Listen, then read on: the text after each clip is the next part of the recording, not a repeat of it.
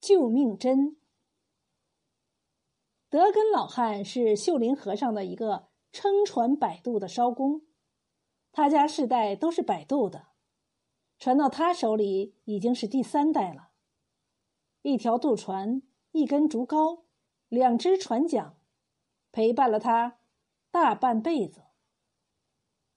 日月如梭，德根渐渐感觉到自己老了。船上多载两个人，撑船摇桨，就有些力不从心了。于是就琢磨着让儿子接班儿儿子叫东林，年满二十，性情憨厚，能吃苦耐劳，长得也壮实，正是做艄工的好料子。德根把自己的想法一说，东林一口答应。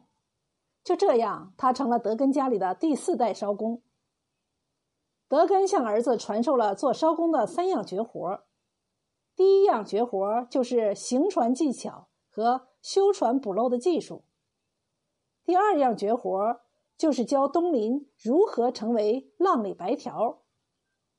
第三样绝活是啥？德根拿出来的却是一根针，一根村里老太太纳鞋底用的针。德根交代儿子说。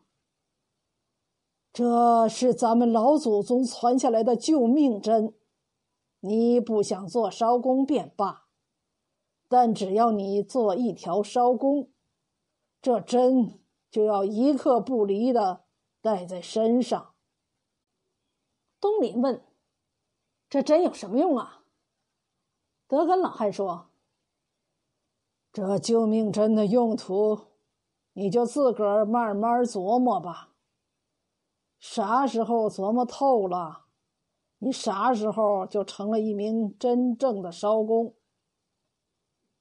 见父亲一脸庄重，东林满腹狐疑的把针揣在了口袋里。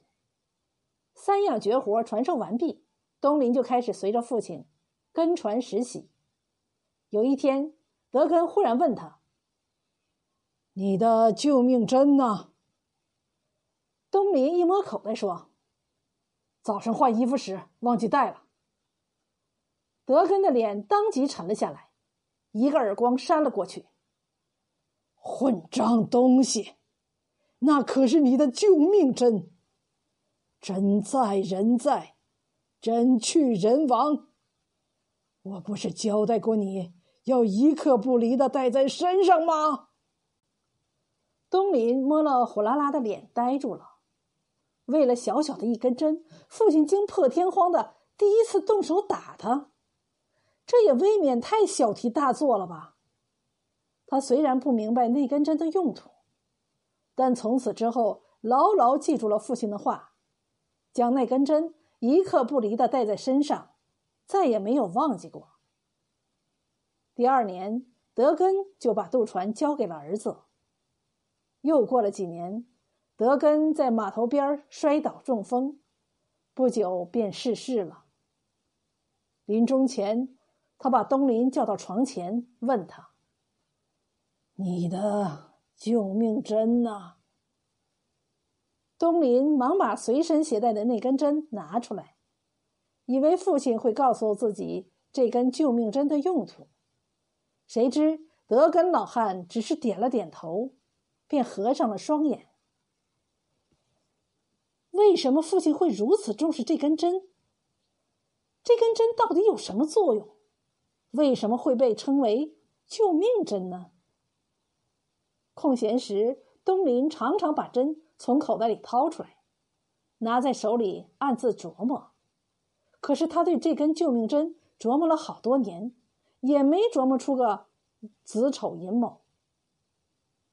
那一年，秀林河发大水，河面。陡的比平时宽了一倍，水流也十分湍急。那会儿，东林载着一船人过河，离对岸还有二十来步时，上游急速飘来一根树桩，撞在渡船上，船顿时倾覆，一船人都掉入河中。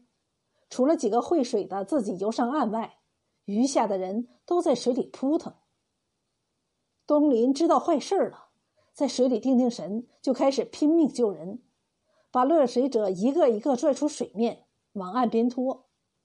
东林把好几个人救上了岸。紧接着，当他拽着一个老者正要往回游的时候，冷不防从水中冒出一个女人，一把将他拦腰抱住。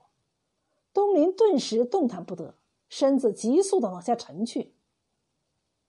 东林知道坏了，那其实是落水者的一种心态，抓着什么就死命不放，结果谁都活不了命。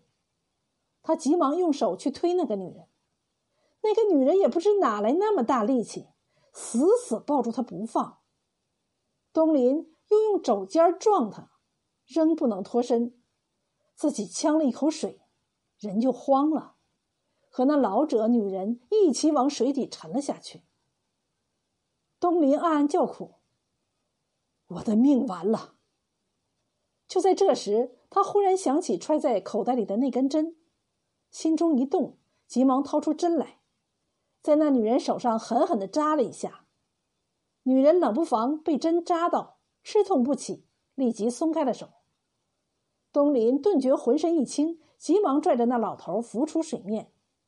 这时正好有会水的村民下河来接应，东林就把老头交给他，自己回身去救那女人。那个女人已经沉入了水底，东林急忙憋了一口气，潜入水中将她抱起。